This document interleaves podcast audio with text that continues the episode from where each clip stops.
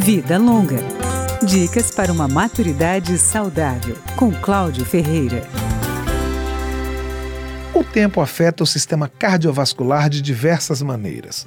O coração fica mais enrijecido, bate mais devagar e o fluxo de sangue às vezes se altera. Algumas doenças podem aparecer, como explica o cardiologista Matheus Franca. A aterosclerose é a principal, né, que ela aumenta o risco de ter AVC, acidente vascular cerebral e infarto agudo do miocárdio. Além disso, favorece a, o desenvolvimento de pressão alta, hipertensão arterial do idoso, aquela pressão que tem diferença dos valores de pressão do valor máximo para o valor mínimo, um exemplo mais prático, 15 por 9, alguma coisa nesse sentido. O médico diz que a boa condição do sistema cardiovascular na idade madura depende de cuidados que vêm da infância. Isso inclui realizar atividades físicas, evitar o estresse, garantir uma boa alimentação e controlar doenças que vão surgindo ao longo do tempo, como diabetes e pressão alta. Mas se esses cuidados não foram tomados antes, eles podem começar em qualquer idade.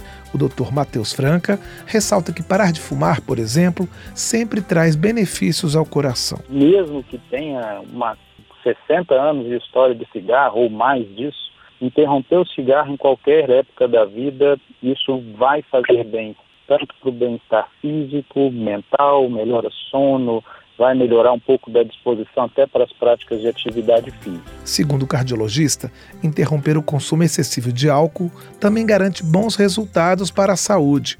Os problemas de coração acontecem independentemente da faixa etária.